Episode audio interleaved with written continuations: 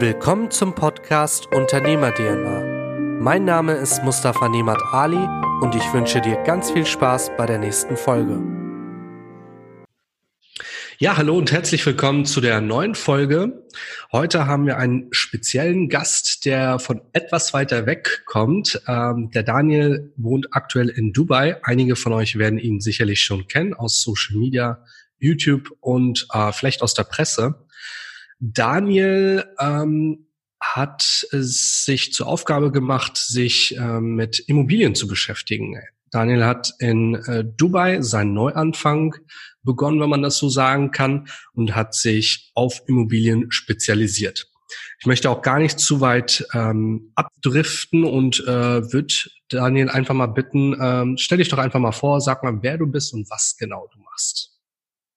Ja, vielen lieben Dank. Äh, ja, mein Name ist Daniel Garofoli. Ich bin halb deutsch, halb italienisch, wie man schon am Namen wahrscheinlich erkennen kann, dass Garofoli nicht der typisch badische Name ist. Ich komme ursprünglich aus Karlsruhe und ähm, bin jetzt seit etwas länger wie fünf Jahren in, in Dubai, bin hierher ausgewandert. Ich komme allerdings schon seit über zwölf Jahren insgesamt nach Dubai. Das heißt, ich habe die Stadt wachsen sehen. Ich hatte schon Freunde und Verbindungen zu Dubai. Das heißt, das Auswandern ist mir da nicht so schwer gefallen. Ähm, ich bin jetzt 37 Jahre alt, gerade geworden und bin seit viereinhalb Jahren Immobilienmakler, war auch Quereinsteiger und ähm, ja, positioniere mich äh, praktisch hier in Dubai als ähm, ja, der, den Luxusmakler. Natürlich, äh, da gibt es auch ein paar einige, die, die sowas machen, aber äh, ich, ich bin, ich penetriere Social Media da sehr, sehr stark und ähm, und äh, mein Erfolg gibt mir dann auch recht. Ähm, ich wurde ausgezeichnet letztes Jahr als Nummer eins Makler hier in der Stadt. Ähm, und äh, und ja, und bin gerade an, an, an sehr, sehr vielen Fronten am Aufbauen, am Erweitern des Businesses. Ich, ich habe ein Coaching aufgebaut für Immobilienmakler inzwischen, Coaching-Business, ähm, wo ich Immobilienmakler beibringe, sich zu positionieren in ihrem Markt als ähm, Thought Leader, so als, äh, als jemanden, der vorangeht, als jemanden, der äh, mit Konventionen bricht, äh, dass, äh, ich helfe Immobilienmaklern, ähm, hier auf diesen, auf, auf den Schlips und das Hemd zu verzichten und einfach so zu sein, wie sie selbst sind und damit auch äh, selbstbewusst rauszugehen, mit den Kunden zu reden und damit ihre eigenen Kundenklientel praktisch anzuziehen, so wie ich es hier auch in Dubai mache. Und ähm, ja, und natürlich mache ich auch noch mein Makler-Business nach wie vor und äh, verkaufe Luxusimmobilien. Ich, mein, ich habe angefangen als Makler vor viereinhalb Jahren, wie gesagt, habe erstmal alles so ein bisschen gemacht, habe mich dann immer tiefer spezialisiert, habe dann irgendwann entschieden, okay, ich will nur Apartments machen, ich fühle keine Villen. Dann habe ich gesagt, okay, ich will nur noch große Apartments machen. Dann habe ich gesagt, okay, ich will nur noch Penthäuser machen. Dann hatte ich jetzt, inzwischen mache ich nur noch Penthäuser in Fünf-Sterne-Hotels mit direktem Strandanschluss. Also sehr, sehr, sehr kleine Nische. Natürlich verkauft man da nicht jede Woche was, auch nicht jeden Monat. Ähm, aber paar Sales im Jahr machen dann auch schon genügend Geld, dass man hier ein ganz, ganz gutes Leben führen kann. Und ähm, ja, meistens auf der Palme dann auch natürlich hier in Dubai äh, aktiv oder hier direkt in der ersten Reihe am, am Meer, wo wir jetzt auch gerade sitzen, mehr oder weniger. Sehr, sehr genial. Ähm, vielleicht für die Zuschauer ganz kurz mal. Auf Daniel bin ich gestoßen bei einem Gespräch mit Isa Saleh, den äh, Daniel auch von damals kennt aus ähm, Schwerin. Ähm, Isa und Daniel hatten in der Vergangenheit ähm, eine Geschäftsbeziehung. Vielleicht mal kurz dazu, Daniel. Was hast du gemacht, bevor du in die Immobilienbranche eingestiegen bist? Genau, also ich war, ich war sieben Jahre lang professionell DJ. Ich hatte, ähm, ich hatte aufgelegt als Elektro-House-DJ und war, war auch international gebucht. Ich habe in über 30 Ländern gespielt, mehr als 300 Städte äh, abgereist und äh, äh, hunderte von Clubs und habe das sehr, sehr, sehr genossen, habe allerdings sehr, sehr früh entschieden, dass ich mit 30 aufhören möchte. Äh, habe ich dann auch mit so knapp 31,5, 32 habe ich dann einen kompletten Absprung geschafft und ähm, ja, und äh, Isa kenne ich daher, dass ich, ich glaube, das Festival hieß Place to Be bei euch. genau, richtig. War das das? Hm. Genau. Genau, und da war ich, war ich äh, DJ. Äh, ich hatte damals eine Künstleragentur, die sehr viele große DJs, auch internationale DJs äh, vertreten hatte. Und, äh, Und äh, da hat der Isa mich einfach mitgebucht ähm, und, äh, und dann hat es mich dann ungefähr drei oder viermal nach Schwerin gebracht. Ja. Krass, wie klein die Welt doch ist, ne? ja, ähm, genau. Wie, wie heißt der? Ihr habt da noch einen Club in diesem, in so, einem, in so einem alten, in so einem alten äh, Industriegebäude. Der, äh, das Zenit, meinst du? Das Zenit, selbstverständlich. Zenit, genau, ja, klar. richtig. Zenit war ich auch drei, vier Mal. Ähm, ja, ich war oft in Schwerin, geile Stadt, sehr entspanntes Städtchen. Schön mit dem Boot raus und äh, hier am Schloss entlang und äh, schönes Städtchen. Absolut. Also wie, wenn du wieder mal in der Gegend bist, sag Bescheid, dann fahren wir gerne mit dem Boot mal raus. ähm, Daniel, was? Gleiche gilt äh, für dich, ne? Sehr gerne. ähm, das, bevor du äh, mit deinem DJ-Business angefangen hast, ähm, wie sah es aus? Ich hatte schon mal gelesen, du hast ja auch ähm, deinen Schulabschluss nachgeholt, du hast noch mal studiert. Ähm, genau. War das damals äh, schon äh, mit einem Ziel, dass du irgendwann mal was anderes machen willst oder einfach mal um was zu haben? Wie bist du dazu gekommen? Genau, also, also der Podcast heißt ja Unternehmer DNA. Ne? Das heißt, ich denke, ihr werdet wahrscheinlich viele Selbstständige werden hier zuhören. Ähm, und ich, ich glaube, sowas trage ich auch in mir. Ähm, obwohl ich jetzt nicht aus einer Unternehmerfamilie komme. Mein Vater war ein Polier auf einer Baustelle, mhm. ähm, klassischer Einwandererjob, äh, Italiener. Äh, meine Mutter war, hat immer im Büro gearbeitet, auch für eine Versicherung ewig lang. Und ähm, also ich komme jetzt nicht unbedingt aus einer Unternehmerfamilie, sondern eher so, äh, Junge, komm, du hast hier 2000 Euro im Monat, sei zufrieden mit dem, was du hast, denk nicht, mhm. denk nicht zu groß. Mhm. Und meine, ja, aber mein, mein, mein Antrieb, meine, meine Berufung, mein, mein, ja, wie soll man sagen, irgendwie in mir hat was gebrannt. Und ich wusste, dass, dass äh, Schule allein schon war sehr, sehr, sehr problematisch für mich. Ähm, nicht, weil ich dumm war, sondern einfach nur, weil ich, weil ich faul war, wie Sau, und weil es mich einfach null interessiert hat, weil die, was die Lehrerin da vorne geredet hat. Mhm. Es war dann so, dass ich sogar in der achten Klasse versetzungsgefährdet war. Und da habe ich, hab ich Ärger bekommen, hat meine Mutter gesagt, okay, ähm, streng dich an der neunten, weil mit der neunten Klasse bewirbst du dich ähm, für mittlere Reife in der zehnten. Und dann habe ich in der neunten Klasse in die erste Reihe gesetzt, neben die Streber und habe dann wirklich Vollgas gegeben, hatte dann in der neunten Klasse nur Einser. Habe dann zwei Bewerbungen geschrieben, weil ich wusste, ich will, ich will Automobilkaufmann werden.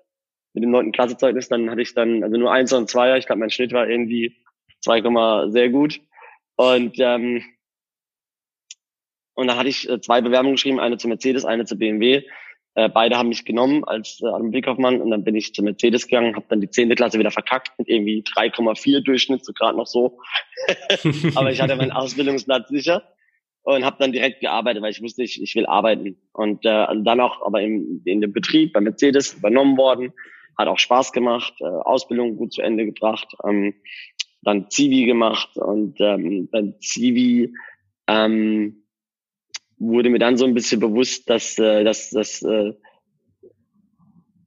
dass, dass das alles endlich ist. Ne? Ich hatte zum Beispiel einen Mann betreut, der war, der war damals 30, 33 oder sowas, der war vom Hals mhm. abwärts gelähmt und der hatte mir gesagt, Daniel, äh, geh raus, geh ins Risiko, äh, nimm alles mit, was du kannst, genieß es. Und wenn du es nur für mich machst, weil du denkst an mich, wie ich hier sitzen und dazu verdammt bin, an die Decke zu starren, mein Leben lang, so, und das hat mich so ein bisschen berührt, wo ich dachte, so krass. Und danach war ich wieder bei einer Firma und saß dann in dem Büro und dachte so, boah, ey, das ist dann nicht Ende der Fahnenstange hier, dass du wie die anderen Lutscher hier in 20 Jahren immer noch sitzt und dich über die, über die Leute aufregst und dich über Kleinigkeiten aufnervst und immer mit Money Struggle hast, weil du ja willst ja doch mehr vom Leben. Und dann bin ich eigentlich, ab dann war ich selbstständig und Unternehmer, ab, äh, es war dann 22 Jahre oder sowas, 21 Jahre. Super, echt genial. So wie du sagst, dir war dann äh, schon von Anfang an bewusst, wo du hin willst. Und das ist, glaube ich, so mit das Wichtigste, dass man diese große Vision hat und sagt, okay, ich nehme es einfach in Angriff. Und du hattest es gerade auch noch mal kurz angesprochen, das Thema Risikobereitschaft. Ähm, wir hatten uns anfangs auch noch mal darüber unterhalten, was es bedeutet, ähm, so viel zu machen im Hintergrund, was auch nicht unbedingt viele Leute sehen. Und da muss man halt auch ganz klar sagen, okay, ähm, das, was Leute machen, um ihr Business aufzubauen, um sich persönlich aufzubauen, braucht halt auch unheimlich viel Zeit und äh, natürlich auch Geld. Und das darf man nicht vernachlässigen, dass es wirklich immer ein Prozess ist, nicht von heute auf morgen. Äh, man sagt, okay, zack, jetzt bin ich erfolgreich, jetzt bin ich finanziell unabhängig. Ähm, das geht halt einfach nicht. Ne? Geht nicht Und mehr das fand ich bei dir ganz spannend ähm, durch deine Vita, dass man wirklich sieht, okay, du hast wirklich von unten angefangen, sag ich mal, mit einer Ausbildung und hast dich wirklich Step by Step mit deinem Ziel auseinandergesetzt und stehst jetzt da, wo du stehst. Im besten Fall ähm, gehst du noch höher und ähm, das ist natürlich, hat auch viel, viel mehr Authentizität als äh, von heute auf morgen Selfmade. Ne? Gut, das, das Ziel hat sich aber auch immer wieder geändert, muss man auch dazu sagen. Also ich war da nicht mit 21 und dachte so, wie geil, ich will Immobilienmakler werden. Und mein Ziel ändert sich heute auch noch ständig, ne? das muss man auch dazu sagen. Mhm. Also die Träume werden größer. Ähm, also natürlich bin ich inzwischen in, in, in, in, einem Bereich, in einem gewissen Bereich finanziell frei, aber dementsprechend bin ich immer noch der Ärmste in meinem Freundeskreis. Ja, natürlich, äh, so, der, die Ziele wachsen mit den Leuten, mit denen man sich bewegt und ähm, und diese Risiko, ich meine, man muss dazu sagen, ich habe ich hab wirklich, ich habe damit 21, 22 alles geschmissen. Ähm, bin in die Selbstständigkeit, habe erstmal Events gemacht, so wie der Issa auch, äh, irgendwelche Partys, weil ich habe bei meinem Zivi noch in einem, in einem Nachtclub gearbeitet als Barkeeper, um natürlich Geld zu verdienen nebenbei, weil Zivi hast du irgendwie 400 Euro im Monat oder sowas. Und ähm, und dadurch bin ich eben in die Gastronomie reingeschlittert und ähm, hatte dann sehr viele Partyreihen, auch in Karlsruhe ähm, und auch äh, ja, Beteiligung an Clubs und Bars und so und äh, war da im Nachtleben aktiv und hatte dann als Bartender so auch wieder versucht, meinen Weg zu gehen, mit mir so Flaschenschmeißtricks beigebracht und Feuerspucken und einfach, einfach noch ein bisschen dem Ganzen nochmal so was anderes. Ich wollte nicht nur einfach der Typ sein, der irgendwie Getränke einschenkt. Und dann kam irgendwann der Moment, dass ich bei der Abrechnung stehe und ich bekomme meine 150 Euro für den Abend und der DJ holt seine 800 Euro ab. Und ich dachte, what the fuck? Wieso kriegt der DJ so viel Geld? Und der hat keine dreckigen Finger und der hat, der kriegt die Mädels und der, weißt du, er kommt hier rein und macht hier drei Stunden Hadigalli und das kann ich ja auch.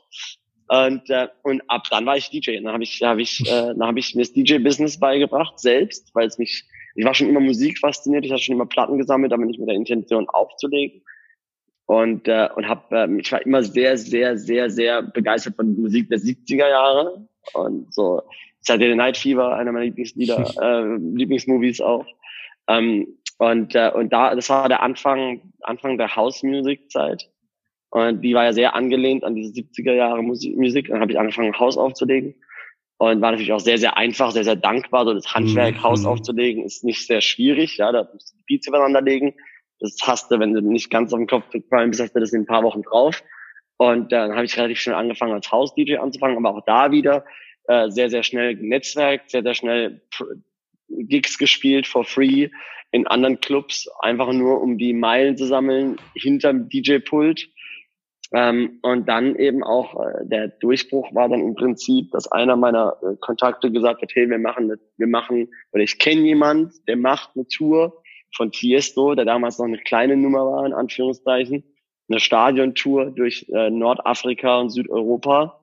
Und, äh, und die brauchen noch einen Warm-Upper und so. Du bist ja da voll der Geile, weil Warm-Up war so meine Spezialität so damals um halt äh, in dem Club, in dem ich als Bartender gearbeitet habe, das Warm-up zu spielen für die Haupt-DJs und dann an meine Bar zu gehen, die auf der Tanzfläche war, ganz Banane, egal. ähm, und, äh, und dann bin ich da hingegangen und habe auch alles selbst bezahlt und bin for free mit und habe Warm-up gespielt und äh, und ähm, und das war dann der Anfang. Dann wurden Agenturen auf mich aufmerksam. Und dann hatte ich deutschlandweit Bookings, dann hatte ich europaweit Bookings, dann das erste Mal Asien und dann auch das erste Mal Dubai. Das war im Jahr 2007 äh, das allererste Mal in Dubai und ähm, Afrika ja überall ja gewesen. Und zwar war ganz geil. Und ähm, ja, aber auch da wieder Netzwerk größer gedacht, mhm. eine Brand aufgebaut ähm, und äh, und eben meinen Weg gegangen. Ja, wenn ich, ich weiß noch meine meine Mitstreiter damals aus Karlsruhe, die legen heute noch in den gleichen Clubs auf. Ja, so äh, aber die, mit denen habe ich genauso angefangen. So, man muss sich halt immer die Frage stellen, was unterscheidet den von dem? Der es dahin schafft und der, der immer noch dort bleibt. So, ich glaube, sobald du eine Zufriedenheit einstellt, das ist, glaube ich, das Gefährlichste, was man erreichen kann. Ein Level von Zufriedenheit. Und wenn Leute nicht in, was du gerade gesagt hast, Risikobereitschaft, wenn wir uns mal bereit, wenn wir uns mal bewusst machen, dass es gar kein Risiko gibt, das Risiko uns in unsere Gehirne reingehämmert wird, auch von, sorry, ich weiß, du bist in der Versicherungsbranche, auch von Versicherungen, die dir dann noch einen Glasschaden andrehen wollen, ja, äh, und, und, und so Sachen. So, du wirst immer ins Risiko und so, ah, und das kann passieren, das kann passieren, das kann passieren. Hey, who gives a damn? Ja, no, interessiert keinen. Es gibt kein Risiko. Was kannst du denn verlieren? Geld? Okay. Aber dein Zuhause hast du immer, deine Familie hast du immer, deine Freunde wirst du immer haben. So, das ist alles ein Fundament, was wir in unserem, in unserem mitteleuropäischen westlichen Gesellschaft uns aufbauen, ähm, dass wir niemals verlieren. Das ist alles, der Rest ist alles nur deine Hirnblockade. Und, ähm, und das ist so ein bisschen meine, mein auch Teil meines Coachings natürlich und auch Teil meines meines Erfolgs, glaube ich, den ich jetzt auch selbst gerade spüre, dass ich, dass ich Risiko nicht als Risiko wahrnehme. Mhm. Und ähm, ja, ich glaube, das ist auch eine, eine ganz, ganz, äh, eine ganz, ganz äh, entscheidende Zeitpunkt gerade für mich, wo wir diese Episode aufnehmen. Wir haben jetzt Ende, Anfang November. Und ähm, meine Frau zum Beispiel hat vor, vor, vor zwei Monaten eine Krebsdiagnose bekommen. So, oh, okay. mit 30. So, jetzt haben wir die Chemotherapie angefangen letzte Woche. Meine Frau liegt zu Hause gerade. Ähm, wo ist mein Risiko? So frage ich dich, wo mhm. ist mein Risiko? Was haben wir denn zu verlieren? Also meine Frau hat Krebs mit 30. Das ist, das ist eine fucked up Diagnose. So, wo ist jetzt mein Risiko? Wieso halte ich mich zurück, irgendwas, nach irgendwas zu streben? Wieso halte ich mich zurück, kle äh, denk kleiner? Wieso höre ich nicht auf die innere Stimme, die sagt, Daniel, du kannst noch mehr, du kannst noch besser und du gehörst nicht dahin, du gehörst da oben hin. Ähm, wenn du, wenn einer deiner Zuhörer diese Stimme in sich hat, dann sollte er auf jeden Fall mal alles andere auf Stumm stellen und mal diese Stimme folgen, weil wir haben alle nichts zu verlieren. Es ist alles nur hypothetisch aufgebaut, hypothetische Sicherheiten. Unsere scheiß 35 Quadratmeter Wohnung, die wir mit 600 Euro Miete bezahlen, ist alles nur eine hypothetische Sicherheit. Fuck that, das brauchen wir alles nicht. So, du kannst auch mal ein halbes Jahr auf der Couch leben. Meine Freunde habe ich auch gemacht. Mhm. Ja, das ehrt dich auf jeden Fall sehr, dass du wirklich diesen Ansatz hast und ähm, das auch wirklich so siehst. Und letztendlich sind diese Grenzen, die wir uns setzen, die Grenzen, die wir uns im Kopf gesetzt haben, durch unser Umfeld, durch unsere Erziehung, für die wir eigentlich auch erstmal in Anführungsstrichen nichts können. Aber man muss halt gucken, dass man da natürlich auch andere Sichten äh, sieht. Und das ist halt typisch Mensch. Wenn ich etwas vorgekaut kriege, dann nehme ich es an und es ist für mich einfacher zu verdauen, als wenn ich es selbst nochmal durchkauen muss muss. Das ist ein ganz wichtiger Punkt. Bei uns in der Branche ist es gängig, dass man mit Risiken geistige Brandstiftungen betreibt. Mensch, pass auf, dir könnte das und das und das passiert. Und äh, da sind wir auch in der Agentur so gesettelt, dass wir vielleicht nicht die beliebtesten in der Branche sind, aber wir sagen ganz klar, eine Glasversicherung macht keinen Sinn. Es gibt wichtige Absicherungen, die betreffen deine Existenz. Punkt. Alles andere ist Kann-Lösung, muss aber nicht, muss individuell abgesichert werden. Und ähm, und das hast du sehr, sehr schön gesagt, dass man sagt, okay, ähm, eigentlich habe ich gar kein Risiko. Das Risiko, was ich habe, ist in meinem Kopf und da muss ich mich einfach loslösen. Und auch wenn mir so ein Schicksalsschlag in der Familie, in der Bekanntschaft passiert, darf ich mich trotzdem nicht runterziehen lassen und muss trotzdem weitermachen und trotzdem Next Level gehen. Ja, das ist schon echt mega. Ja, dann erst recht, erst recht ja. Next Level gehen. Ja. So, was hält dich denn da noch auf? Was hält mich denn noch auf? Ich meine, das war, mhm. ich meine, ich bin sowieso ein bisschen äh, outside of the box, ja, aber jetzt diese, diese, diese Diagnose hat mir in den mhm. letzten zwei Monaten nochmal so einen Drive gegeben. Das glaube ich um. Es einfach, ähm, ja, weil es gibt kein Limit, ne? Und es gibt mhm. keine Grenzen, es ist alles in your head. Kommen wir zu den heutigen Learnings. Punkt eins: Erweitere dein Business und denke neu. Mach es nicht wie alle anderen, und versuche neue Wege zu finden. Punkt zwei: Erfolg ist immer ein Prozess. Alles steht erst Step by Step. Und wenn deine Ziele sich zwischenzeitlich ändern, dann passt du die dementsprechend an und machst trotzdem weiter. Denn nur so wirst du ein Ziel erreichen, was auch nachhaltig ist. Punkt drei: Zufriedenheit ist Gift für deinen Erfolg. Du solltest immer dankbar sein und stolz darauf, was du bislang erreicht hast. Aber hab immer vor Augen, dass du noch größere Ziele erreichen willst. Punkt 4. Risiken sind nur in deinem Kopf. Mach dich frei von diesen Grenzen und schau, dass du dich selbst nicht begrenzt. Wenn dir der Podcast gefallen hat, vernetz dich auf Instagram und Facebook mit mir, folg mir auf Spotify und lass mir gerne eine 5-Sterne-Bewertung auf iTunes da damit noch mehr Leute diesen Podcast hören.